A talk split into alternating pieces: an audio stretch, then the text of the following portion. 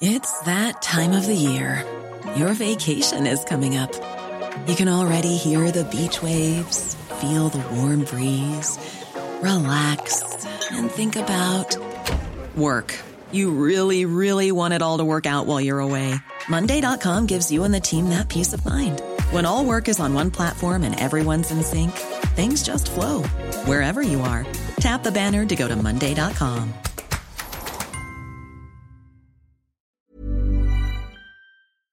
Est-ce que ces boîtes de la Silicon Valley vont continuer d'exister avec nous, Français, ce qu'on est capable de créer, ce qu'on va mettre en œuvre? C'est à elles d'avoir peur, c'est pas à nous d'avoir peur. On va les tuer. Mais on va les tuer. On va les tuer parce qu'on est meilleur, parce qu'on travaille plus, parce qu'on est plus intelligent, parce qu'on se pose plus de questions, parce qu'on a plus d'ambition.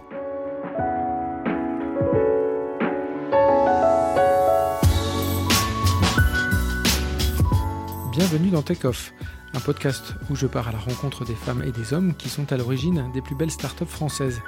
Merci à eux qui me reçoivent à leur domicile autour d'un petit déjeuner et merci à vous d'être là toujours plus nombreux à nous suivre grâce aux plateformes d'écoute iTunes, Deezer, SoundCloud et toutes les autres. Bonjour, je suis Guillaume Bregeras et ce matin, je suis à Paris près de la place de la Madeleine avec un invité un peu spécial. Xavier Niel n'est pas, n'est plus start mais pourtant tous les jeunes entrepreneurs se réfèrent à lui. Embarqué depuis des décennies dans l'âpre bataille des télécoms, il incarne toujours l'entrepreneuriat à la française et fait désormais partie des dix premières fortunes du pays. Pendant une petite heure, vous allez pouvoir l'écouter raconter comment il investit dans une centaine d'entreprises tech chaque année, pourquoi il croit que la France peut détrôner la Silicon Valley, mais aussi la dureté des relations pour arriver au sommet de l'économie. Évidemment, il y est aussi question de Station F, le plus grand campus de start-up au monde, qu'il a inauguré il y a bientôt un an. Je crois que c'est une succession d'images. Vous avez la première image, c'est le, les premières ou la première visite que j'ai fait sur le lieu. Euh, parce qu'en en fait, pour moi, c'est pas le même lieu. C'est-à-dire que le lieu, il a physiquement, hein, le lieu, il a changé avec le temps entre la première visite, la transformation en quelque chose où on va faire euh, avec la pose de la première pierre où François Hollande avait eu la gentillesse de, de venir la poser. Et puis après, vous avez le jour de l'inauguration où là, vous avez un lieu fini, ouvert. Et, c'est pour moi trois moments complètement différents. Vous avez le lieu abandonné, le lieu où on va faire quelque chose et le lieu où il y a quelque chose. Donc voilà, donc c'est ces trois images qui se, qui se mélangent. Et puis après, une ville qui prend forme. Euh, euh, sous nos yeux où au début il n'y a pas grand monde et puis euh, maintenant dans un endroit plein et puis toujours plus de manifestations, toujours plus de monde et où à l'époque euh, on a l'impression que d'avoir 3000 personnes c'était euh, délirant et qu'il n'y aurait jamais 3000 personnes et maintenant vous avez des gens où je sais pas il y a 10 000 personnes qui passent et c'est devenu une ville une petite ville où ça fourmille et ça, ressemble à l'idée que vous en étiez fait, euh, au début Je crois que c'est mieux parce que vous avez une idée et un projet. mais en fait, vous voyez presque des, des dessins 3D, vous, voyez des, vous avez les, 3D d'architecte, vous voyez presque des 3D d'architecte, et après vous le retransformez en quelque chose qui est, qui est réel, qui vit, où vous avez toujours des bonnes surprises, ou euh, c'est un endroit positif. C'est-à-dire qu'il vous, êtes, c'est une forme de monde des bisounours. On a l'impression que tout est, c'est trop parfait. Quoi. On se dit mince, un jour ils vont, gratter le décor et on va voir la vraie vérité. Mais la vraie vérité, elle est là, elle est sous les yeux. Donc c'est un truc qui marche, qui fonctionne, qui a une image. Euh, euh, qui nous dépasse. C'est ça qui est bien dans les grands projets, c'est que vous allez vous sortez de France et les gens au Japon vous parlent de Station F en vous disant bah ouais c'est the place dans le monde et tout. On est vachement fiers. Mais ça, ça, ça parfois quand vous créez des, choses ou vous co-créez des choses comme ça qui sont importantes, vous avez une image qui va au-delà de ce que vous pouvez, euh, pouvez imaginer. Et vous vous souvenez du moment précis où vous avez, vous avez la vision de ce, de ce lieu? Bah, il, y a, il y a cinq ans, c'était c'est très ancien en fait. C'est de se dire il, y a il faut qu'on trouve un lieu magique dans Paris pour créer un, un endroit qui va marcher, euh, dont, euh, qui va faire envie, dans lequel on va pouvoir mettre tout ce qu'on a envie d'y mettre et qui va rejaillir sur l'ensemble de ce que peut être l'écosystème euh, parisien, français, européen, parce qu'on on essaye de se dire qu'on a besoin d'un lieu emblématique. Et vous partez de ça, et après on, s'est mis à regarder des, un certain nombre d'immeubles. Roxane a eu la gentillesse de, dès le début d'être là, et même si elle travaillait ailleurs, qu'on en discute, qu'on puisse avancer. Et puis un jour, vous tombez là-dessus. Euh, vous voyez un article, je sais plus quoi, je crois dans le JDD qui vous dit euh, il y a ce truc-là, personne ne sait quoi en faire. mais moi, je sais quoi en faire. Ce que je veux faire là, quoi. Et aller commencer à discuter avec la SNCF et la mairie de Paris en disant voilà, voilà ce qu'on a envie de faire là. Et, on pense que c'est bien. Alors, on est dans une ère où l'entrepreneuriat et, le, et les startups et les incubateurs et les campus de, de startups, c'est un peu à la mode, mais il y a 5 ans, c'était peut-être un peu moins manché, donc j'ai dû avoir un certain nombre de, de pouvoirs politiques qui m'ont regardé avec des yeux un peu ébahis ou ont peut-être trouvé ça bizarre, mais le truc part, euh, marche, mais vous, mais vous identifiez, vous avez l'idée, vous identifiez le lieu, euh, vous le visitez, et moi ça me paraît, je vois à peu près ce qu'on peut faire, mais encore une fois, mes images dans ma tête, c'est plus des images de, de 3D que des choses concrètes. Puis après, vous avancez et ça part, et puis vous passez les quelques petits obstacles et c'est parti. Vous ça marche. visite ouais, ouais, très très bien. Bah, la première visite, j'ai faite euh, un peu de manière illégale, c'est-à-dire qu'on on est allé à un soir avec des copains, on a un peu poussé ce qu'on n'avait pas le droit de pousser parce qu'il y avait des gens qui l'exploitaient, on allait se promener sur les rails de l'autre côté et, on a vu le truc. Et vous l'avez, je, je pense qu'on l'a, je l'ai vu avec des yeux d'enfant, c'est-à-dire avec une lampe électrique et que ma lampe électrique, elle n'arrivait pas à éclairer les murs euh, ou le plafond parce qu'il était trop loin et que c'était trop grand. Donc vous voyez ça avec des yeux, vous voyez le lieu avec des yeux d'enfant vous en tombez amoureux avec des lieux, des, yeux d'enfant parce que c'est un endroit abandonné en plein centre de Paris et que ça a toujours un côté, euh, un côté magique. Et puis vous avancez et au bout, euh, vous, vous lancez un projet et, le projet est là maintenant. Et c'est un projet euh, quasiment foncier au départ, c'est vraiment transformation d'une friche industrielle. C'est même la transformation d'un quartier, c'est de se dire, parce qu'on ne s'arrête pas là, parce qu'on voit Station F, mais après derrière on a les 600, plus de 600 logements qui vont ouvrir euh, je sais pas quand, je crois l'été. Euh, on, s'est associé avec un, groupe et sur le côté on crée à la fois un hôtel de luxe et à la fois une auberge de jeunesse au même endroit. Et puis on a d'autres projets autour. Enfin, on a une volonté euh, de, de, créer un vrai pôle qui soit très grand. Et il y a un truc qui ne trompe pas, c'est que on l'a lancé ce machin-là, on était très fiers, on s'est retrouvé en win du New York Times. Ça, c'est notre grande fierté, on s'en est pas encore remis. Paris, euh, start-up, innovation, on était aidé par l'élection de Macron, mais on s'est retrouvé en une du, du New York Times et ça nous a fait rêver. Et puis après, on a vu quelques semaines après, euh, je sais pas, deux, trois mois après, hop, projet à Londres, 40 000 mètres carrés. C'est bizarre, nous on a 36 000 ou 35 000 et eux ils nous en mettent 40 000. Et puis après un autre projet, je sais plus, je crois au Portugal, euh, nous on va faire 80 000. Ok. Donc on, il faut qu'on prenne un peu de réserve. Alors on se bat contre des États, hein. nous c'est un peu plus dur parce qu'on n'a pas, il y a aucun argent public, mais bon, on va essayer de se battre et avec la volonté de garder le, le plus grand lieu. Mais vous avez une image, la, volonté de faire quelque chose de grand euh, se transforme en une image qui sert, euh, qui sert la France. Vous avez le, magazine Forbes qui vient de sortir, qui est sur Macron, et ils sont très gentils, mais on a une importance équivalente à l'élection de Macron. Euh, ils mettent sur le même pied l'élection de Macron et la, création et l'existence de Station F c'est très sympa. Je sais pas si on a le même, le même impact, mais enfin, je remercie Forbes d'avoir la gentillesse de, de, nous comparer, de pouvoir nous comparer. D'accord, vous, sentez qu'il y a un vrai changement d'image, euh, vous voyagez pas mal et donc euh, vous, voyez, vous voyez qu'à l'étranger, l'image vraiment de la France a changé sur ce point de vue? Oui, elle a changé grâce à Macron. Euh, vous avez une image de. Vous avez un président jeune, on est entouré de pays qui ont des difficultés, on a une dirigeante allemande qui est plutôt jeune, qui ne fait pas vraiment rêver sa jeunesse. Vous avez en Angleterre des problèmes structurels et des dirigeants pareils qui ne font pas rêver leur jeunesse puis des, pays du sud de l'Italie qui ont des problèmes. Euh, vous avez aux États-Unis un président, euh, je ne suis pas sûr qu'il fasse beaucoup rêver la jeunesse, en tout cas celle que je connais. Et vous avez en France un, pouvoir politique qui est plus jeune, plus dynamique, euh, qui est plus proche d'un esprit, d'une volonté de changement, de rénovation. Donc ça vous change la perception, l'image de la France. Et quand, au milieu de ce changement, de cette image et de cette perception de la France, vous créez un lieu qui par hasard, par un hasard complet hein, arrive au même moment et accompagne ça, bah, vous arrivez à faire un lien entre les deux et, et ce lieu est servi euh, par, euh, par le président qu'on peut avoir aujourd'hui. Et vous le dites, l'image a changé, mais c'est vrai qu'en même temps, il y, a, deux France qui commencent à s'affronter de plus en plus, euh, même dans la rue, on le voit. Est-ce que Station F, avec sa capacité ou sa volonté d'attirer des talents très divers, qu'on n'a pas forcément l'habitude de voir dans l'entrepreneuriat, peut essayer de réconcilier en partie ces, ces opposés? Une des idées à la base de Station F, c'est de se dire il faut qu'on arrive à transformer en entrepreneurs des gens qui ne le seraient pas naturellement. Donc on a un programme qui s'appelle le Fighter Programme où on va chercher à des endroits différents des gens qui n'iraient pas naturellement vers l'entrepreneuriat et on essaye de les pousser vers ça. Donc ça fait, c'est toute l'idée. La création de logements, c'est un peu la même idée. C'était essayer de se dire, c'est fantastique d'avoir des entrepreneurs qui ont fait des grandes écoles et qui sont euh, issus des, de quartiers favorisés. J'espère que ce sera mes, mes enfants un jour. Mais au-delà de ça, il faut qu'on soit capable si on est capable d'être président de la République en deux ans en ayant 39 ans, franchement, devenir entrepreneur quand on en a 20 ou 25, ça m'a l'air complètement jouable, quelle que soit son origine sociale. Et à partir de ce moment-là, ou sur la base de cette idée, il faut qu'on arrive à donner envie ou donner de l'espoir à des gens qui parfois n'ont plus. Donc c'est et l'entrepreneuriat, ça fait partie des choses où, où c'est possible, soit l'entrepreneuriat social ou plus commercial, ou même de créer une association. Pour moi, le mot entrepreneur, il est assez large, c'est d'entreprendre quelque chose. Mais si on est capable de donner cet espoir, on est capable de, changer ou de laisser penser à des gens qu'ils peuvent avoir une vie différente. Mais ça fait vraiment partie d'une de la première mission qu'on avait avec Roxane quand on a créé Station F avec Roxane Varza, donc la directrice de Station F.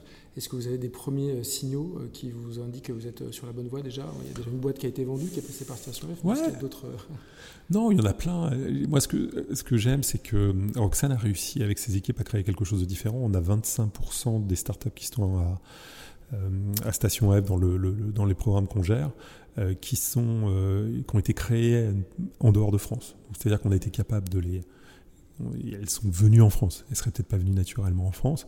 Station F, une des raisons pour lesquelles euh, elles sont venues en France. Il y en a d'autres, hein, mais c'est une des raisons pour lesquelles ces startups sont venues en France. Et puis, on a 40% des startups de Station F qui ont été, euh, pareil, dans les mêmes programmes, qui ont été créés par des femmes. Alors maintenant que le lieu soit créé, dirigé par des femmes, ça doit aider, parce que c'est un, monde assez masculin. Mais vous êtes dans, euh, dans des signes qui sont forts d'avoir des, des, des, un lieu qui est différent, ne serait-ce que par sa, sa population. Et vous, vous, imaginez encore ce lieu évoluer euh, comment aujourd'hui, euh, euh, à la fois en termes de diversité, je crois qu'il y a 40% de femmes fondatrices. Est-ce que vous voulez atteindre ce 50% ou est-ce que c'est... il faut demander à Roxane. Je, je pense qu'elle, elle vise même 60%. je ne sais pas si elle y arrivera parce que je pense qu'on a, on a quand même fait un gros boulot. Après, il va falloir pousser des, des plus de femmes à aller vers l'entrepreneuriat. Mais j'espère. On a envie d'avoir un lieu qui soit le plus, le plus divers possible, qui corresponde le plus à la diversité qui est notre qui est notre pays. Euh, on, croit vraiment à un truc fort, c'est de se dire, quand vous mélangez des gens d'origine sociale différente, vous créez des grandes choses. Donc il faut des gens d'origine sociale, pardon, de race, de religion, de tout. Plus vous mélangez, plus vous arrivez à créer, à créer des choses qui sont complémentaires et créer des grands produits. Donc on a envie vraiment d'essayer d'aller dans ce sens-là et d'être capable d'avoir ces mélanges qui, euh, euh, qui se passent. Donc le, va essayer d'avancer, mais c'est leur travail, ça, plus que le mien. Et, vous, pensez, où est-ce qu'ont échoué les grandes entreprises, les grands groupes français, pour que l'entrepreneuriat finalement devienne la seule voie aujourd'hui euh, pour euh, par laquelle les, personnes, euh, notamment les plus jeunes qui ont été exclues de ce système, puissent encore réussir quelque chose d'un point de vue professionnel? Vous pouvez reformuler votre question Parce que vous mélangez les grands groupes. De... les, grands groupes, est-ce qu'à un moment donné, les grands groupes et les, grandes entreprises françaises ont échoué? Je crois que je crois qu'on a une forme d'establishment qui a échoué, qui a laissé penser que ce n'était pas possible de réussir dans ce pays si on n'avait pas fait les quelques grandes écoles qui peuvent y exister. Euh, et, et, donc on donnait le sentiment de créer une forme de barrage qui n'est pas un barrage qui existe.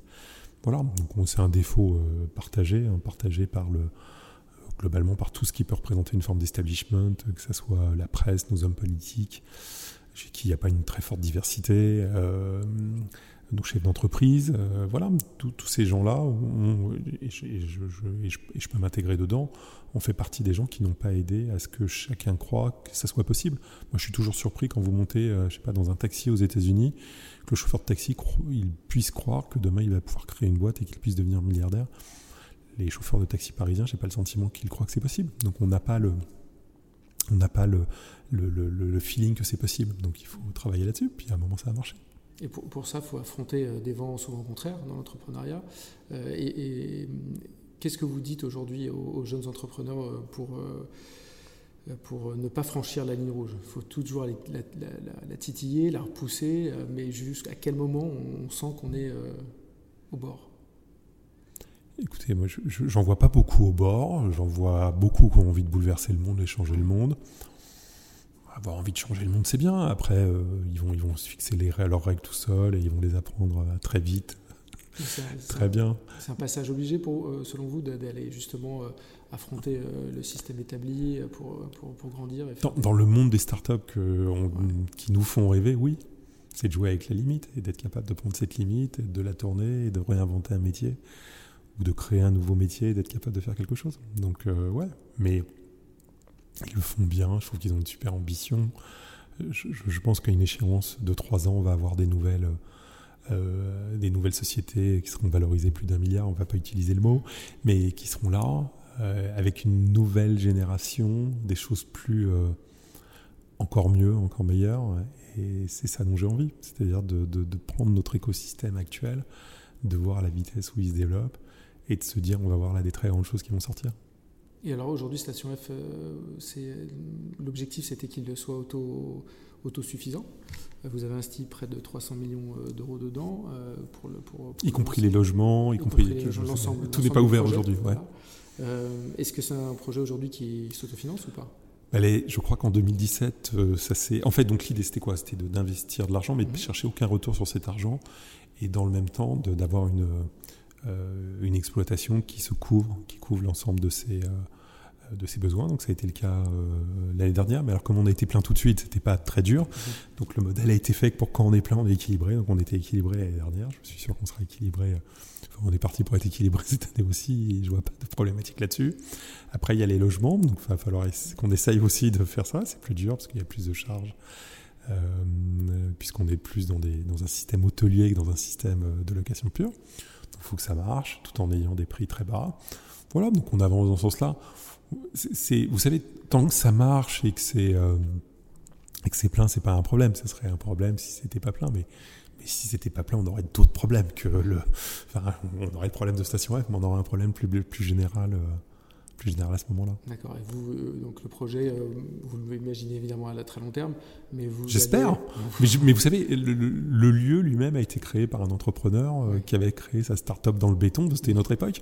Mais voilà, donc on est, on est un peu dans cette continuité-là. Donc à tout moment, nos grandes entreprises d'aujourd'hui, la plupart d'entre elles ont, ont, commencé comme des start-up, sauf quand elles ont été créées par un regroupement d'autres entreprises mmh. ou par, ou par l'État. Mais voilà, elles ont commencé toutes comme des start-up. Donc à nous de trouver toujours quelques grosses centaines de gens qui ont envie de se lancer, mais ça J'espère pour mon pays que ça va continuer d'exister très longtemps. Mais vous sentez que l'économie aujourd'hui fait que ce modèle d'entreprise est, euh, est, plus fragile euh, qu'il y a 10 ou 20 ans. C'était plus compliqué de lancer une entreprise il y a 10 ou 20 ans ou 30 ans, mais une fois qu'elle était lancée, c'était plus pérenne. Je, crois qu'on est dans des sujets où l'échec, déjà les, les, cycles euh, en termes de temps se sont réduits, donc il faut aller plus vite et euh, tout va plus vite, mais on monte plus vite, mais on risque de disparaître aussi plus vite. Euh, maintenant, c'est euh, le besoin en capitaux est plus faible et les gens ont appris, je crois qu'aujourd'hui, se planter dans sa start-up, c'est pas la fin du monde, là où il y a 10 ou 15 ans, si on plantait une start-up ou une société, on était mort à vivre. Donc le, le monde a changé, c'est plus léger, c'est moins risqué, ça va plus vite, des avantages et des inconvénients, mais globalement, je pense que c'est positif. Et vous avez des âges qui sont plutôt quand vous êtes jeune et quand vous n'avez pas d'obligation, ou lancer une, boîte ou lancer une start-up, c'est un truc euh, fun, sympa. On est dans un pays où on est énormément aidé, assez bien financé euh, euh, au lancement, qui est quand même l'étape de financement, quoi qu'on en dise, la plus dure, parce que quand on grossit, les gens peuvent vous dire on ne trouve pas de fonds. Bah, quand vous grossissez, si vous avez un bon projet, les fonds, vous les trouvez toujours. Les fonds, ça se mondialise, donc le sujet ne se pose pas. Mais le lentement, on a la chance en France d'avoir beaucoup de financements qui sont là. Donc il va falloir qu'on ait plus de jeunes qui y aillent. Et puis c'est une loi statistique. Plus on aura de tentatives, plus on aura de réussite. D'accord, l'investissement, ça fait partie aussi de vos activités euh, depuis un petit moment. Vous vous souvenez du premier investissement que vous avez fait dans une startup? C'était dans les années 98, donc le, mot. Je... non, c'est ce qui est horrible, c'est que vous allez avoir des gens qui vont écouter qui n'étaient pas nés, donc ça, fait, ça vieillit vraiment. Il faut vraiment faire gaffe. C'était il y a 20 ans. Non, je ne me souviens pas desquels, mais on a toujours. Euh, ça se passait d'un autre moyen. C'est devenu quelque chose de très standardisé. Euh, on ne parlait pas de tour de site de série A ou série B. Le monde a un peu changé. Hein, ça n'existait pas ce genre de. Ça existait peut-être. Et j'en connaissais pas le mot. Mais voilà, non. L'idée à la base, c'était vraiment d'aider des entrepreneurs. Et où on en a fait une activité qui, euh, qui chez Kima, a son fonctionnement et son son, et son autosuffisance, qui gagne de l'argent ce qui n'était pas la volonté première, ce qui a permis de financer euh, Station F, hein, argent bien utilisé. Mais, mais euh, c'est ça, avec une surprise, c'est qu'on est, on finance de plus en plus d'entrepreneurs français, euh, souvent des entrepreneurs français qui ont quitté la France. On finance souvent des entrepreneurs français un peu partout dans le monde. On adore ça. voilà, donc on arrive dans des choses plus matures, des choses qui, qui sont des meilleurs projets, où on sait qu'on, ça enfin, où on voit qu'il y a un vrai business, quoi. C'est-à-dire que ça va faire du chiffre d'affaires. 98 ou 99, vous financiez le, je sais pas, le nom de domaine, quoi. Vous financiez dvd.com ou dvd.fr en vous disant le DVD va exploser, quoi. Voilà, le truc était. Et vous en aviez pas vendu un seul. Donc le monde a un peu changé, mais c'est sympa. C'est près de 500 investissements qui m'a à date. C'est plus que ça, et on en fait toujours une centaine par an. Donc on continue, on fait deux par semaine. euh, Vous avez le temps de, Euh, de regarder tous les C'est pas moi qui fais ça, c'est Jean euh, qui s'occupe de ça. Euh, ils ont une, une petite équipe. On commence à avoir la main, on commence à être bon. On reçoit environ 50 dossiers par jour. Investissement. Bon, ouais, enfin, vous éliminez très vite euh, les choses qui sont le. Vous avez des modes, donc vous allez, euh, je sais pas, vous avez Fortnite qui cartonne, donc on va avoir 100 Fortnite à financer cette année, voilà. Donc vous virez un peu très vite les, euh, les, mecs qui font des copycats, qui font des, des copies quasi équivalentes des choses existantes. Et puis après, vous essayez de vous patauger avec ce qui reste, d'essayer de trouver les équipes, d'essayer de trouver leur motivation au-delà du projet, si elles ont envie de, si elles ont un- envie de réussir. Il y a un projet, je voulais, je voulais vous interroger dessus, c'était celui de Zenly. Mhm. Parce que vous avez pas énervé, mais en tout cas, ça vous agacait peut-être un peu qu'ils se soient vendus aussi vite. Je voulais qu'on revienne un peu dessus. Donc, ils se sont vendus à, à Snap pour 250 millions de dollars euh, et que vous les aviez financés euh, dès le départ, euh, ou quasiment dès le départ? Je sais pas si c'était le, le tout dès le départ, mais c'était vraiment des gens qui adoraient euh, et qui adorent d'ailleurs euh, Jean. Ouais. C'était une super équipe. Euh, et euh, on avait dû faire du seed. Mhm. Et puis après, on a fait une série A qui était la première série A qui était un peu plus grosse qu'on avait dû l'idée. Mais c'était hein. enfin moi je, je... Vous n'étiez pas. euh, Moi, Ah si, moi j'aime bien, j'aime bien le B2C, donc Ouais. j'adore ce genre de choses euh, qui ont une viralité. euh, Mais et j'utilise toujours Zenly, donc je trouve ça fantastique. Ouais. Le, le fait qu'ils se soient vendus aussitôt à un groupe américain, alors que l'objectif de tout ce que vous faites avec Station F, c'est aussi de créer des leaders européens, est-ce que ça ça vous agace pas quand même? Agacer, c'est un gros mot déjà parce que vous soutenez les entrepreneurs, donc vous les accompagnez. C'est leur choix. Donc je, vous êtes, sinon on crée nous le projet et on prend nous la décision. Donc je pense qu'ils font ce qu'ils pensent juste. Euh, le deuxième élément, c'est que le projet Zenly continue d'avancer, de, fonctionner. Et moi, je suis euh, toujours plus fier de voir toujours plus de gens sur Zenly m'inviter à les suivre. Donc je me dis, ok, ça a l'air de bien marcher et, ça a l'air de, fonctionner. Que le projet soit en France, continue d'être localisé en France et que le développement soit toujours en France, que le produit continue d'exister en propre, qu'il n'ait pas été intégré aujourd'hui à Snapchat. C'est des éléments euh, qui font plaisir. Euh, Maintenant, en effet, moi j'ai toujours envie qu'en France on ait des très grands groupes ou des très grands réseaux sociaux qui soient là, qui soient capables d'exister et de, de grossir. Euh, Snapchat et euh, Snapchat est là parce qu'un jour ils ont su dire non à Facebook. Facebook est là parce qu'ils ont dû su dire non, je plus à Yahoo. Voilà, enfin, vous avez des histoires comme ça qui se renouvellent. Donc, mais c'est après une loi statistique. On en aura 20 qui potentiellement se vendront parfois parce qu'ils ont eu, ra- ils auront eu raison de le faire.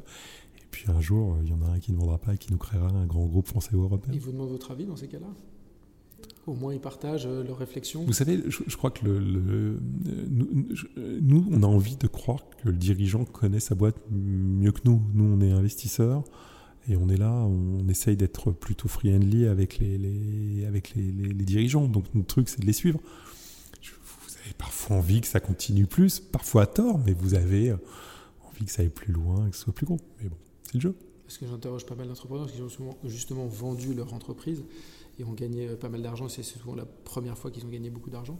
Et euh, ce qui change beaucoup les choses. Et tous me disent quand même que c'est un moment compliqué dans leur, dans leur vie d'entrepreneur. Ils sont jeunes, ils sont face à une grosse somme d'argent et ils ont du mal à prendre la décision. Euh, vous, avec, euh, avec ce recul, comment, comment vous pouvez les aiguiller un petit, un petit peu par rapport à ce sujet? Ouais, mais on peut pas être objectif parce que nous, notre, euh, on a mis de l'argent, on va avoir un rendement, on est content de notre rendement, ça va pas changer notre vie. Là où l'entrepreneur, vous avez de l'autre côté, sa vie va changer. Donc vous êtes dans un modèle qui est un peu, qui est un petit peu différent et donc vous pouvez pas vous mettre dans ces, dans ces baskets. Alors parmi les autres les entreprises dans lesquelles vous avez, vous avez failli investir, il y en a quelques-unes, il y a Google je crois. Oh, c'est vieux ça. Vous parlez de 98, euh, c'était peut-être 2000, 2000. C'était quasiment dans cette période-là. Vous pouvez nous raconter un petit peu la, la- la rencontre avec euh, les deux fondateurs? On avait rencontré qu'un seul des deux fondateurs, euh, Sergey, et Mhm. on, euh, euh, à l'époque, le Google n'était qu'en anglais, et on s'était dit, euh, on faisait un petit tour des boîtes de la Silicon Valley avec lesquelles on avait envie de bosser. Et Google faisait partie du moteur de recherche qu'on utilisait. Avant, on utilisait, je crois, Altavista. C'était un peu évolutif.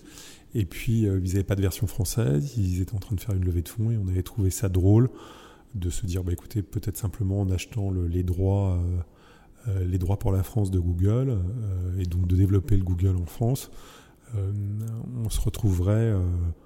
Euh, ça, ça leur permettrait de faire leur levée de fonds et nous, dans le même temps, euh, ça nous permettrait d'avoir un produit qui serait bon et on aurait eu un truc quand il marchait. Bon, il y a eu une petite différence euh, quand même financière, parce que je crois qu'on proposait 2 millions de francs, ce qui devait faire, je sais pas, 2 millions de dollars, je sais pas exactement. Mmh. Et eux étaient plutôt à 10 millions de dollars. Et encore une fois, ça a été évoqué de manière euh, rapide.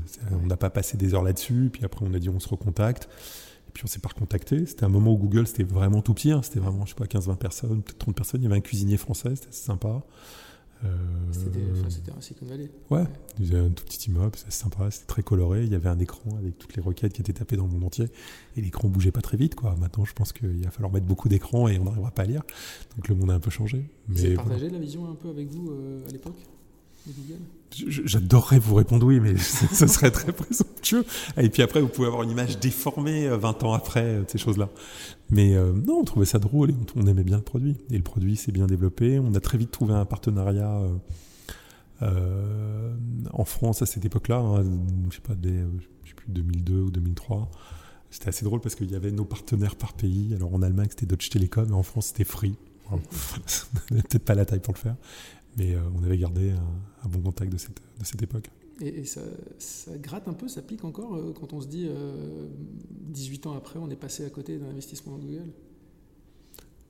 Pas du, alors vraiment pas du tout parce que on l'avait pas. La finalité n'aurait pas été de de gagner de l'argent, c'était juste de dire c'est un bon produit, on va l'intégrer avec Free, on va faire un truc qui marche et, et c'est tout. Et c'était pas, il n'y avait pas de on n'est pas une volonté commerciale ou une volonté d'investissement en se disant qu'on va gagner de l'argent. D'ailleurs, on ne parlait pas d'un investissement dans Google, on a parlé d'acheter une licence pour Google sur la France, qui est un petit peu. Et à l'époque, il n'y avait pas de modèle économique, euh, il n'y avait pas les, mots-clés, euh, vous ne pouvez pas acheter, il n'y avait pas AdWords, etc. Et le modèle paraissait pas top clair, quoi. Parce que c'était un moteur pur, quoi. Le truc, c'était un moteur pur en face d'un Yahoo qui était déjà relativement impur. Et vous, vous, vous côtoyez régulièrement des, des, des, comment dire, des start-upers euh, de la vallée, donc des, plutôt d'américains. Euh, est-ce que vous voyez une différence fondamentale euh, dans leur manière d'adresser les marchés ou dans leur attitude Non, ils ont toujours une perception, souvent pas tous, mais ceux qui sont à San Francisco, dans la Silicon Valley, ont souvent une perception quand même que le monde entier doit se baser sur ce qu'ils sont localement. Donc c'est un peu compliqué. Non, ils ont gagné en maturité, ils ont pris quelques années. Euh, voilà, mais vous voyez des gens plutôt brillants, quoi. Il, y a pas, enfin, vous n'avez pas l'impression de voir quelqu'un en vous disant il a, il a réussi par hasard, quoi. Vous avez des mecs qui ont la dalle, qui ont une grosse ambition, qui ont envie de réussir. C'est assez plaisant. Qui comprennent euh, vite aussi les choses. Enfin, c'est, ouais, qui ont une bonne vision, qui ont une bonne vision, qui connaissent leurs produits euh, et qui sont capables de le, qui, sont vraiment capables de le de, d'avoir une vision de comprendre un monde et de le retransformer en, produit. Et ça, je trouve ça brillant. Alors après, ils ont des modèles économiques plus ou moins euh, difficiles, mais... Est-ce que vous imaginez, enfin, il y a 20 ans dans la Silicon Valley ou 15 ans dans la Silicon Valley que... Ouais, mais vous viviez déjà dans ce monde-là, donc le marché a augmenté, mais moi, je ne vois pas une...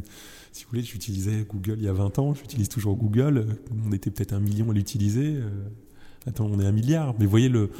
Moi, mon produit, n'a pas changé, le monde dans lequel je vis... Euh, n'a pas diamétralement changé. Le marché, lui, a évolué, mais vous voyez, le monde pour moi, le monde n'a pas changé. Les chiffres ont, très certainement changé, mais pas le, produit lui-même. Et les questions que ça, sous-tend derrière sur, euh, le droit euh, aux, données personnelles, l'accès aux données personnelles, etc., et tous les débats dans lesquels sont un peu englués aujourd'hui euh, Facebook et autres, est-ce que vous pouviez imaginer quand même, il y, a, il y a 15 ans, que ces entreprises, ces tout petites entreprises, pourraient avoir un impact aussi fort et aussi massif sur la, transformation des sociétés? Bah, si vous voulez, à partir du moment où au lieu d'avoir euh, un million d'utilisateurs, vous en avez quelques milliards, vous changez, le, vous changez la problématique, vous devenez riche, vous devenez puissant, vous devenez visible, et donc il y a un peu de régulation qui, euh, qui arrive. C'est passé dans tout secteur, à tout, dans l'histoire, à tout moment. Euh, vous en êtes là. Le, le, truc très fort, c'est le, temps qu'arrive à tenir euh, on parlait tout à l'heure des moteurs de recherche. On a eu, euh, donc on a utilisé, je sais plus combien de moteurs de recherche avant d'arriver à Google, et puis on arrêté à Google, on n'a plus rien eu derrière. Et 20 euh, ans après, ils sont, ou 18 ans après, ils sont toujours là, archi forts, avec objectivement un bon produit, et personne qui arrive à les rattraper. Ça, c'est un truc.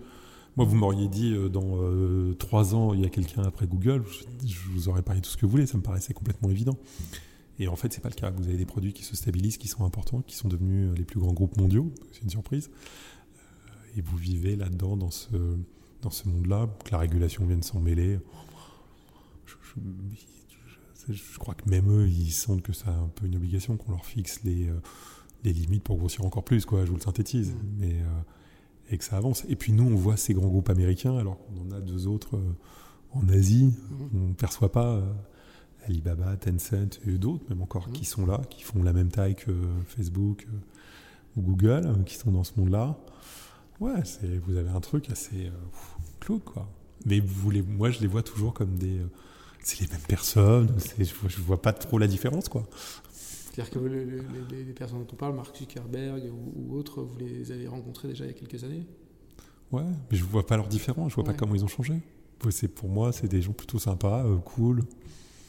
Et, le, poids qu'ils représentent aujourd'hui économique, est-ce que, ça peut, est-ce que vous considérez que ça peut être une menace ou pas euh, d'une certaine manière? Moi, je, je, euh, déjà, j'admire leur réussite. Je, alors, peut-être que certains ont des pratiques euh, anticoncurrentielles, mais sur leur métier de base, personne n'est venu les chercher ou personne n'a créé quelque chose de mieux.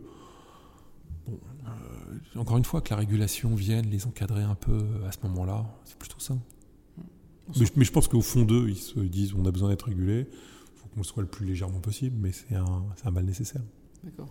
Et, euh, justement, vous parliez de, la Chine. C'est vrai qu'il y, a beaucoup de choses qui se passent, nous, qu'on voit moins ou qu'on regarde moins. Vous investissez un petit peu en Chine Très peu. Très peu On a quelques startups, mais c'est dur parce que c'est un marché euh, plus opaque, plus local. On, a du mal à créer un grand groupe euh, au travers d'une société chinoise. Et même Tencent, quand ils cartonnent dans le monde, c'est parce qu'ils ont des filiales où ils ont racheté des sociétés qui ne sont pas ou qui n'était pas, euh, qui n'était pas en Chine. Euh, et je vois Tencent, même aux États-Unis, hein, je, les vois bien un jour se racheter un gros, un gros réseau social. Euh, je n'ai pas de doute là-dessus. Vous voyez, c'est-à-dire qu'ils poussent au-delà, au-delà des sujets politiques, ils poussent, ils poussent leurs éléments parce qu'au départ de la Chine, on n'arrive qu'à adresser le marché chinois. Donc c'est un, c'est un gros marché, mais c'est quelque chose de complexe. et donc on est assez investisseurs. On a peut-être, on a peut-être investi dans 10 startups, je sais même pas, mais ça reste assez faible. Et comment, comment vous, euh, vous les identifiez celles-là? C'est, quand même plus compliqué ou... Non, mais on a toujours des réseaux, euh, on a des réseaux, des copains, des fonds qui viennent nous chercher en nous disant on a vu un truc, regardez, euh, venez avec nous, on a envie de votre expertise. Voilà, et puis vous le recréez comme ça. On a plutôt une bonne réputation, on est plutôt réputé être cool et pas très agressif, mais on met pas des gros montants dans, dans, dans, dans, le site chez Kima, donc le truc est pas. ça, ne nous permet pas une agressivité très forte et, on ne l'a pas. Voilà, donc on vit là-dedans et on les identifie. Puis quand vous en avez une, euh, vous avez des entrepreneurs qui redeviennent entrepreneurs, on adore les suivre, etc. Et justement, est-ce que ça, ça, ça crée pas un système un peu en vase clos? C'est-à-dire que plus vous êtes bon, plus vous avez, vous avez des bons retours, des bons échos, plus les bons projets viennent à vous. Ça, c'est euh, Sam Altman, je crois, qui me disait ça du Way Combinator. Il me disait maintenant, j'ai plus à bouger, les projets viennent à moi. Donc, est-ce que on n'a pas, euh, vous n'avez pas la crainte de reproduire un peu ce système de caste? Bah Déjà, sur les tours, nous, on n'est jamais après, dans des séries A et des séries B, on peut l'idée, mais euh, sur le CID, on est toujours avec d'autres. Mhm. On partage systématiquement et on n'a pas de. Enfin, on partage avec qui a envie de venir. Alors, il y a des gens avec qui on s'entend bien et tant mieux s'ils viennent, mais après, on est associé. Je pense qu'avec. Je pense que dans l'écosystème français, il n'y a personne avec qui on n'est pas associé. Si demain quelqu'un décide de se lancer, on n'aura pas de problème à être avec lui, parce qu'on est dans des tours vraiment ouverts à tout le monde, où il y a, on va mélanger du love money, du, à mélanger des choses un peu diverses. Et vous pensez que on pourrait trouver un moyen d'intéresser euh, les, Français face à l'épargne, en tout cas sont très frileux. Est-ce qu'on euh, pourrait les amener justement à, vers ce type d'investissement plus à risque, mais qui, s'ils payent, peut être beaucoup plus euh, intéressant? Ils le font déjà. Hein. Dans tous les dossiers, vous avez toujours un peu de love money ou de, de, de, quelques particuliers. Vous aviez le, un certain nombre de lois qui étaient censées favoriser, mais au bout, l'argent est allé vers des fonds qui ont été investis et les gens ont rarement investi en direct. Vous, pouvez toujours essayer d'utiliser l'outil euh, fiscal, mais je trouve que le meilleur outil, c'est d'avoir la, perception ou d'avoir des exemples concrets où des gens ont gagné de l'argent qui peut pousser leurs voisins à faire la même chose en se disant c'est génial et, c'est fun en plus. Mm. Je voudrais qu'on revienne aussi sur un, des aspects que vous avez évoqué tout à l'heure, ce qui est la, cool attitude entre guillemets de ce milieu-là. Euh, en surface, c'est évident. Quand on gratte un peu, ça l'est un petit peu moins, mais surtout, j'ai quand même l'impression qu'il y a un décalage énorme entre ce qui se passe dans le monde des startups et le monde de l'économie euh, plus traditionnelle. Euh, dans, vos business, les télécoms ou autres, c'est très dur. Euh, vous le revendiquez, d'autres le revendiquent. Est-ce que les startups aujourd'hui manquent pas un peu de, justement dureté face au business pour avancer plus vite encore? Vous savez, apprendre, c'est une courbe d'apprentissage. Donc, quand vous apprenez en maternelle, c'est plutôt cool, vous faites ce que vous voulez. Et puis, vous arrivez en, en primaire, c'est un peu plus dur. Et puis, vous, arrivez au collège, là, vous avez des devoirs. Et si vous ne les faites pas, c'est très, très dur. Et puis, après, vous arrivez au lycée, commence à vous filer des diplômes. Et puis, en fonction de vos diplômes, vous pouvez aller dans certaines écoles ou pas. Donc, c'est quelque chose de progressif. Donc, on commence dans la cool attitude. Et puis, à la fin, on sort la hache et on se tape dessus. Voilà, mais c'est une bonne guerre. Il faut avoir cette progression, cette courbe d'apprentissage normale euh, appliquée à l'ère des startups. Euh, il y a des startups qui sont euh, dans des, des compétitions assez hard, et puis ils ont d'autres formes de problématiques. Hein. La survie ou l'existence même de, la, de, leur entreprise, euh, elle est, elle est contestée en permanence, ce qui est moins le cas quand vous avez un peu plus grandi ou mûri. Et ça, je pense que c'est important de, de, le rappeler, parce qu'il y a quand même cette image de, vie, entre guillemets, un peu facile autour des start ce qui n'est pas du tout... Il y a beaucoup d'argent, vous êtes, vous êtes dans un monde vachement bien financé, donc ça a un avantage, c'est que ça pousse des gens, plus de personnes à créer, puis c'est un petit inconvénient, c'est que ça, attire parfois des gens qui ne, devraient peut-être pas être là, mais c'est le jeu et c'est l'avantage et l'inconvénient d'un surfinancement. Vous-même, vous êtes un peu dans ce euh, type de relation avec certains start aussi. Moi, je me souviens de Céline Litchi qui me racontait comment elle avait pitché par SMS avec vous. Est-ce que vous êtes euh, facile comme ça d'accès aux, start Ils peuvent facilement vous. Alors moi j'ai qu'un métier, c'est les télécoms, donc les gens l'oublient parfois. Mais c'est sympa, je les remercie. Euh, non, le, le, machin, c'est d'essayer de se dire est-ce qu'on est, euh, on n'est pas là pour s'énerver, on est là pour voir un projet, des entrepreneurs, essayer de voir si leur idée, leur leur, leur volonté, leur courage est là. Et puis s'il est là d'avancer avec eux. C'est ça le, le machin qu'on a envie de de voir. Donc il n'y a pas de raison de s'énerver à ce moment-là. C'est plutôt des raisons de passer un bon moment, d'essayer d'avancer et d'accompagner. Et vous vous souvenez de, justement d'entrepreneurs qui vous ont marqué par un pitch, par, par une idée, par une manière d'être? Ouais, mais c'est un faux. Déjà, déjà encore une fois, c'est souvent gens qui les voient, donc c'est moins. C'est plus. Chose. Ouais, ouais, j'en croise. Si, si, si, j'en croise par hasard comme ça. mais euh, ou ça, Station Web, déjà, j'en croise beaucoup. Mais euh, non, moi je trouve qu'ils ont toujours une, plutôt une bonne énergie, euh, presque un peu de naïveté, une envie de changer le monde et de se dire que c'est possible. Et c'est assez, sympa. Et c'est, et c'est quand même un élément important de la réussite. Euh, le mot naïveté est méchant, mais ce mot, euh, se dire que c'est possible. si vous vous dites que c'est pas possible, ça vous avez aucune chance d'y aller. Si vous n'êtes pas positif, ça va être dur, ça va être plus dur. Et, en tête, là, si vous, vous pensez à une ou deux bah, Vous m'avez parlé de mes camarades de chez Zenly, donc ils sont fantastiques, ils ont une bonne pêche, mes camarades de chez Zenly. Euh, non, vous en avez plein qui ont, euh, qui ont cette euh, qui ont cette énergie, mais vous vous souvenez des choses qui ont marché, donc c'est triché, vous voyez ce que je veux dire? Vous vous souvenez des succès, et c'est toujours, c'est toujours compliqué. je, je, suis actionnaire depuis longtemps chez Uber. Travis, c'était, c'est pas la mode de le dire, mais c'est un mec strong, quoi, fort. Il a une pêche, il a envie de réussir. ça lui a fallu quelques petits problèmes après, mais il n'a pas de limite. Voilà. Mais donc vous avez en face de vous un mec qui a vraiment la dalle et qui a vraiment envie de réussir. Vous l'avez rencontré à quel moment, vous vous souvenez? Très, La première fois, il y a très longtemps, tout au début, de, tout au début du beurre. Evan Spiegel de chez euh, Snapchat. Le mec, il a une vision, une maturité, il a je sais pas, 27 ans, une maturité euh, de malade. Euh, vous le voyez, il, comprend, il comprend les ados, ce que personne n'arrive à faire. le truc est là, quoi. Donc vous avez, vous voyez des gens qui sont brillantissimes, matures différents, mais, c'est assez courant. Mais, mais je vous cite que des succès et j'adorerais vous citer des gens qui se sont plantés chez qui j'ai vu exactement la même chose. il y en a plein, j'ai oublié, c'est là où je suis pas bon. Et quand vous voyez des jeunes, gens aussi, euh, aussi bons, justement, aussi, euh, qui sont autant en prise avec leur temps, euh, ça c'est une question que je pose à des, entrepreneurs un peu plus de, qui sont plus avancés dans l'âge, un peu comme moi aussi. c'est dire comme vous, vous avez posé. quel, quel regard vous portez Comment ça modifie le regard que vous portez sur vos enfants? Bah, ça vous, je vous dites que ça va être dur, quoi, quand même, parce que quand même vous croisez des gens brillants et vous vous dites, la compète est là, il va falloir se battre, hein, le truc il est tendu, quoi. C'est des mecs, ils ont vraiment la dalle, quoi. Et je suis pas sûr que vous ayez la dalle au même niveau. Et c'est assez fun, puis ça vous donne incomparable, donc c'est bien. J'adore, c'est toujours leur envoyer le petit môme de 16 ans qui a créé un truc de malade, le petit français qui a créé un truc de malade à 15 ans, qui cartonne. Et je dis, ouais, pas mal. Et à l'autre bout, je sais pas comment c'est reçu, quoi. C'est genre, on le déçoit, un peu de pression, on le déçoit, ou je sais pas, quoi. C'est comme le, sport de haut niveau, finalement. Il y a, ah, c'est pas facile. Très, hein. beaucoup d'appelés, peu d'élus, comme on dit. Donc, euh, c'est. Mmh. Comment gérer, justement, vous pensez ce que ça va pas générer une, enfin, générer une génération de, de, frustrés aussi, de gens qui vont pas réussir parce qu'on le sait, c'est quoi Mais d'autres réussiront. Mais vous savez, c'est assez sain hein, que ça se qu'il n'y ait pas un gène, euh, un gène de la, je sais pas, de la, de la réussite euh, financière ou la réussite entrepreneuriale, parce que c'est un peu chiant sinon. Pour la redistribution, c'est pas top. Donc c'est pas mal que ça soit euh, que ça soit donné de manière un peu au hasard. Je trouve ça assez ça, moi. Je suis assez confortable avec ça. Hein. Je suis assez bien avec ça. Et justement, vous dites que souvent que le, passer un certain cap, euh, le, volume d'argent qu'on peut posséder euh, peut être un, frein. Peut être un... Il peut pas être un frein, mais il, est pas, il, est pas, il peut représenter un handicap pour des enfants mhm. plutôt qu'une chance. Vous, vous l'avez placé, vous l'avez mentalisé euh, dans votre esprit?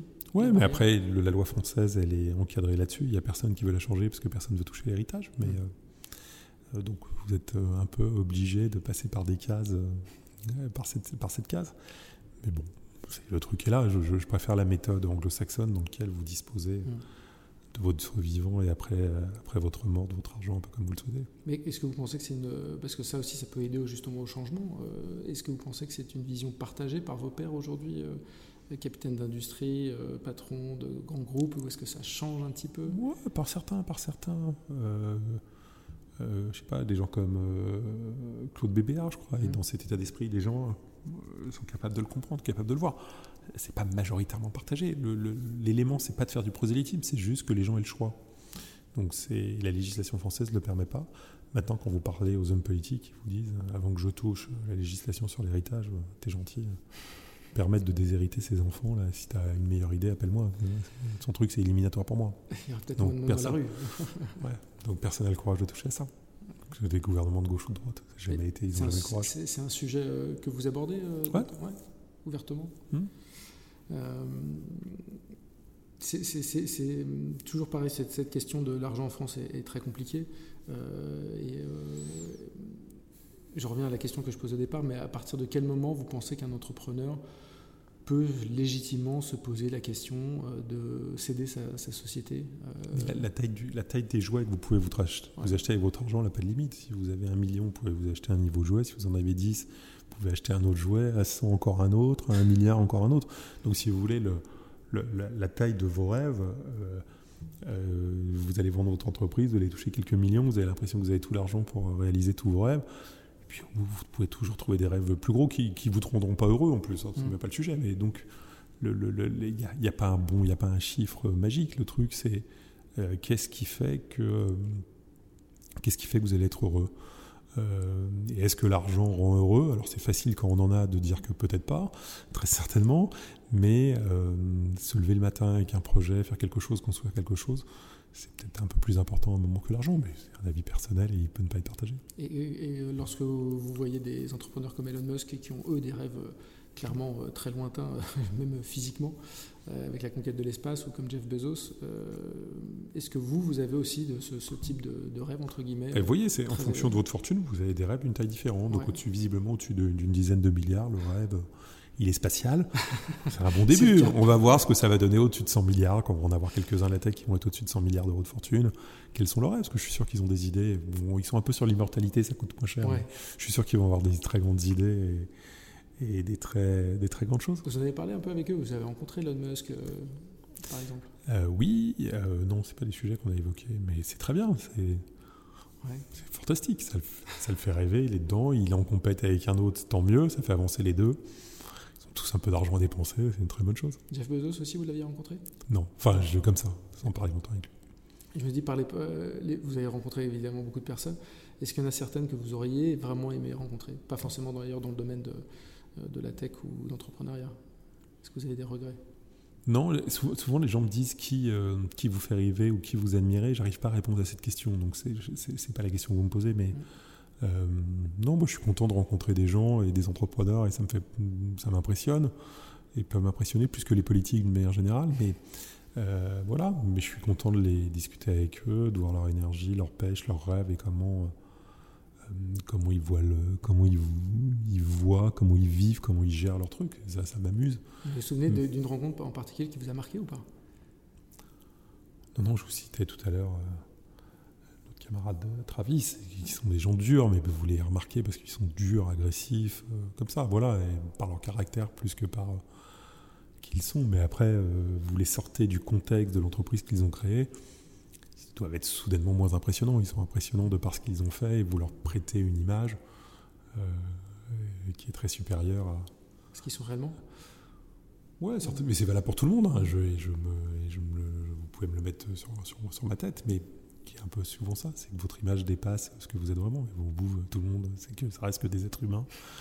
Et il n'y a pas une différence énorme entre les je sais pas, 7 ou 8 milliards d'habitants de la Terre. Et ça vous arrive donc d'être impressionné ou d'être face à quelqu'un, d'être impressionné? Oui, mais vous êtes impressionné parce que vous, déjà, souvent, vous êtes préparé psychologiquement à être impressionné. Oui, vous allez rencontrer quelqu'un, on va vous dire c'est lui. Ok, vous êtes impressionné.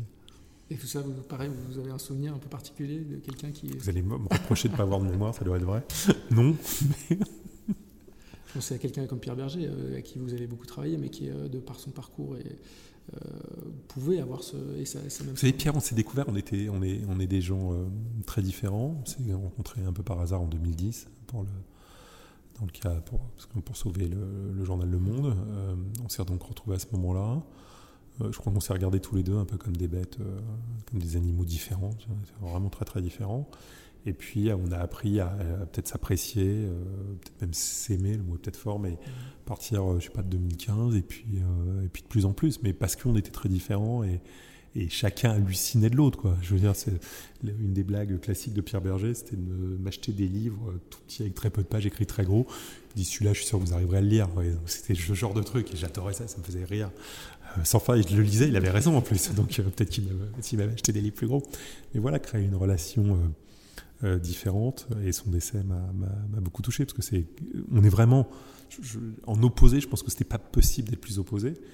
Mais euh, Pierre était euh, quelqu'un qui, était, euh, qui pouvait être aussi désagréable avec des gens qu'il n'aimait pas, qu'il pouvait être délicieux avec des gens qu'il aimait et toujours très drôle. Voilà. Donc ça fait partie de, personnes qui peuvent me manquer, que j'ai été ravi de rencontrer, mais le Pierre Berger que je rencontre en 2010 ne m'impressionne pas et j'ai aucun, mmh. aucun atome crochu et c'est seulement par la suite que, et que ces choses arrivent. De, de, conseils éventuellement qui vous ont donné ou Non, parce qu'on n'était pas dans un mode de fonctionnement de. Le, on n'était pas dans un mode de fonctionnement de conseil, on pouvait parler de tout, euh, et chacun avec une vision complètement différente du monde, un rapport aux honneurs différents, un rapport à la manière dont on s'amuse différent, un rapport au luxe différent, un rapport à la culture différent.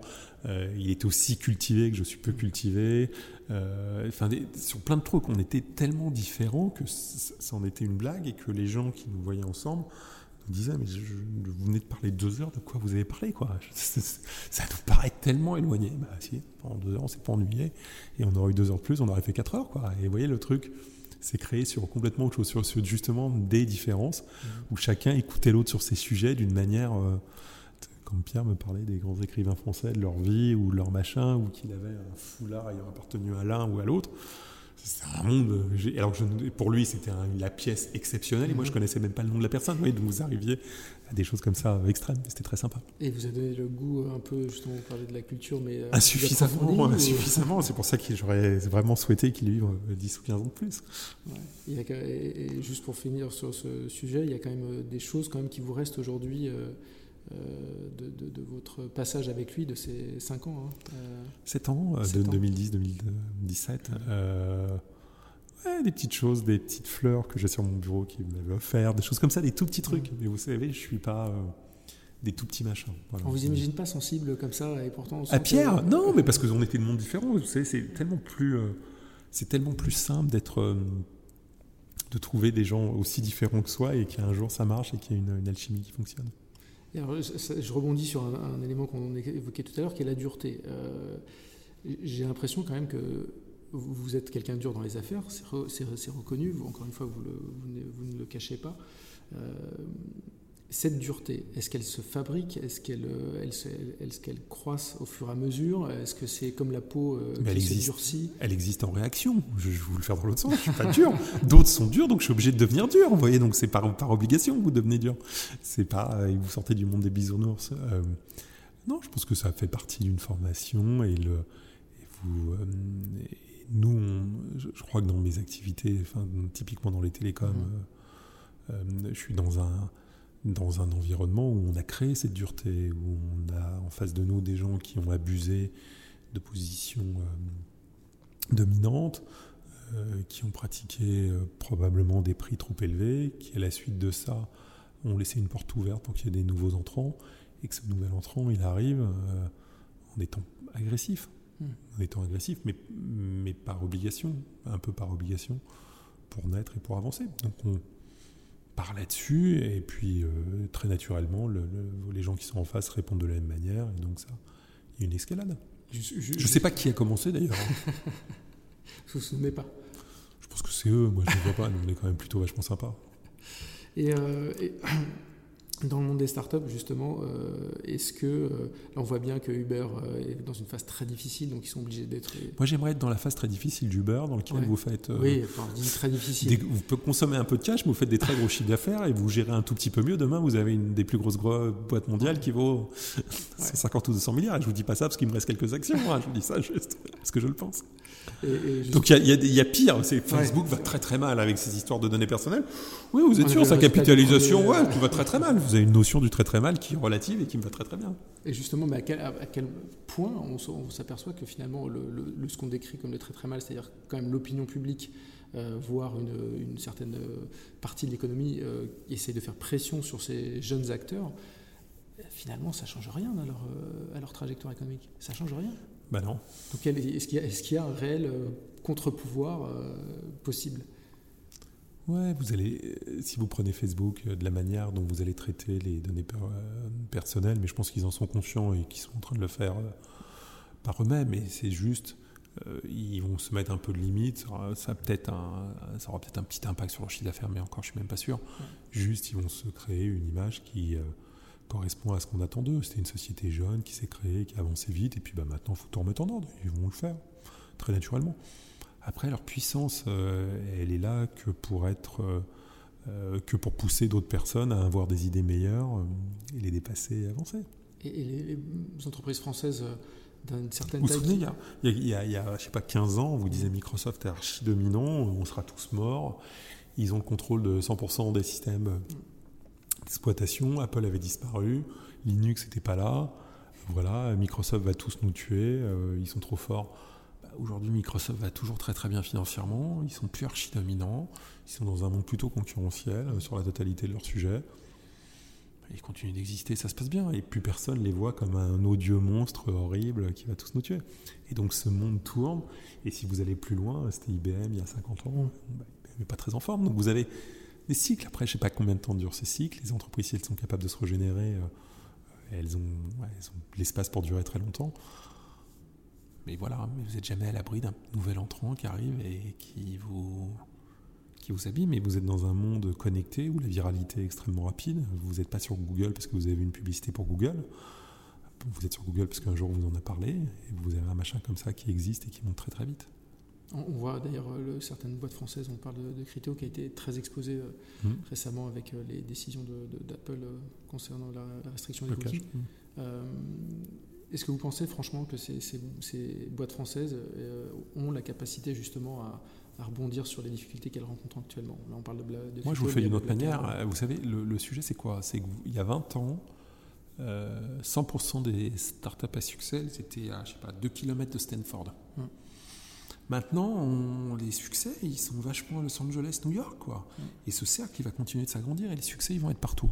Donc, je pense qu'il faut que vous reposiez la question dans l'autre sens. C'est est-ce que ces boîtes de la Silicon Valley vont continuer d'exister avec nous, Français, ce qu'on est capable de créer, ce qu'on va mettre en œuvre C'est à elles d'avoir peur, c'est pas à nous d'avoir peur. On va les tuer. Mais on va les tuer. On va les tuer parce qu'on est meilleur, parce qu'on travaille plus, parce qu'on est plus intelligent, parce qu'on se pose plus de questions, parce qu'on a plus d'ambition. les, boîtes dans la Silicon Valley, personne travaille le vendredi, le mercredi c'est quand on a le temps, les horaires sont très petits parce qu'on commute, c'est loin, mmh. puis personne n'a envie de bosser, et ces boîtes payent souvent, ces grandes boîtes, ces grands GAFA payent souvent des, des salariés juste pour qu'ils n'aillent pas bosser ailleurs. Mmh. Vous avez tout pour qu'à un moment ils se fassent tuer. Tout. Par leurs propres anciens salariés. Souvent. Mmh. Et, justement, le, le, le fait qu'aujourd'hui on considère, ces, ces, grands acteurs considèrent la France comme un comme un sous-traitant quasiment. On parle de l'intelligence artificielle, Facebook, tous, ils, mettent, ils implantent des laboratoires de recherche en France, mais pour eux, euh, et tout le monde se gargarise de ça. Est-ce que sur l'intelligence artificielle, on est, la France n'est pas en train de devenir euh, un simple sous-traitant, comme l'Inde était un sous-traitant à l'époque euh, avec des développeurs Mais est-ce qu'on ne se pose pas la question, pas bien la, question Est-ce que la bonne question, on cherche dans l'État une solution miracle qui n'existe pas, parce que c'est pas l'État qui va créer une boîte d'intelligence artificielle qui va tuer tout le monde. Mais le, vrai point, c'est est-ce qu'on est capable d'avoir les bons entrepreneurs ici pour aller créer les bonnes boîtes? Enfin, je veux dire, les, les, plus belles boîtes, notamment, euh, prenez un truc comme Palantir, ça va être créé en France demain par quelques jeunes brillantissimes qui vont aller vous faire de la bonne analyse de données euh, et qui vont vendre leurs services à tous les États du monde. Rien ne nous empêche de le faire. Il faut juste qu'on ait quelques entrepreneurs qui aient la vision, l'ambition et l'envie de le faire. Et c'est ça qu'on a besoin de créer. Et les boîtes d'intelligence artificielle au-delà de la sous-traitance d'un certain nombre de ces GAFA en France, il y en a quelques-unes de pas mal qui sont bonnes, elles sont pas encore des grosses tailles, mais vous n'êtes pas à l'abri à un moment d'avoir un machin ou un, une qui est capable de bouffer le monde. Et puis cette notion de sous-traitance, euh, quand elle est là, elle ne fait pas toujours rêver les gens qui, sont dedans. Donc un certain nombre ont envie d'avoir un parcours différent ou un chemin différent, et c'est parmi eux qu'on trouvera nos, talents et nos succès. D'accord. Encore euh, une ou deux questions sur, l'avenir, notamment. Est-ce qu'il y a des secteurs aujourd'hui qui, vous font un peu vibrer? Vous disiez le matin, quand on se lève, il faut encore un peu rêver. Euh, moi, j'adore mes télécoms, ça peut vous paraître bizarre, mais moi, ce qui me fait rêver, c'est de venir faire des télécoms, donc je suis un peu ringard. Non, mais vous dites, mon métier, c'est les télécoms. J'adore ça. Euh, donc, c'est aussi votre passion. Ah ouais, j'adore ça. ça peut paraître bizarre, mais j'adore ça. Et alors, est-ce qu'il y a d'autres, par le biais de l'investissement, est-ce qu'il y a des secteurs plus que d'autres qui vous attirent un peu euh, C'est toujours du tout si, parce que j'aime le, contact de l'utilisateur euh, direct. Je pense que quand c'est le consommateur qui choisit votre produit parce que c'est le meilleur, j'adore. C'est toujours ce qui me fait, euh, me fait vraiment triper. Ça, j'aime bien. Et alors aujourd'hui, si vous deviez lancer votre boîte, si vous aviez 20 ans, ça serait. Euh... Dans les télécoms. Dans les télécoms. ah vous y prendriez pour vous disrupter ah, Je ne voulais pas vous le dire, j'ai arrêté. j'ai des idées. Non, non, je trouve que c'est un truc fantastique. Vous avez un marché euh, mondial colossal. Euh, la totalité des startups dont on parle passe par ces réseaux télécoms. Donc vous pouvez avoir des tonnes, des tonnes de marchés, des tonnes d'idées à disrupter, dans lesquelles vous pouvez arriver euh, à faire mieux avec pas beaucoup d'argent, à faire mieux et à, créer de la valeur. Mais j'aime bien ça. Et si vous deviez changer une chose dans votre parcours ou, si vous avez l'opportunité de changer une chose J'ai une vraie chance, c'est que j'oublie toutes mes erreurs. J'adore ça, ça m'arrange. Je vis ça, euh, je, bah, tout ce que j'ai oublié. Vous prenez tout ce que j'ai oublié, il faut tout virer. Quoi. Faut regarder. Des gens me disent, mais tu te souviens, tu travaillais avec cette personne-là, elle était nulle. Je ne me souviens même plus du nom. C'est-à-dire que mon cerveau a gommé le nom de ces personnes. Le truc est fantastique. J'ai cette chance, donc ça, je me souviens que des trucs positifs et qui vont bien. Merci Merci. Vous venez d'écouter Take Off. Merci pour votre soutien, vos encouragements, vos critiques. Pour ne rater aucun épisode, vous pouvez vous abonner sur votre plateforme de podcast favorite ou me contacter pour me laisser un commentaire ou une idée via Twitter, at gbregeras.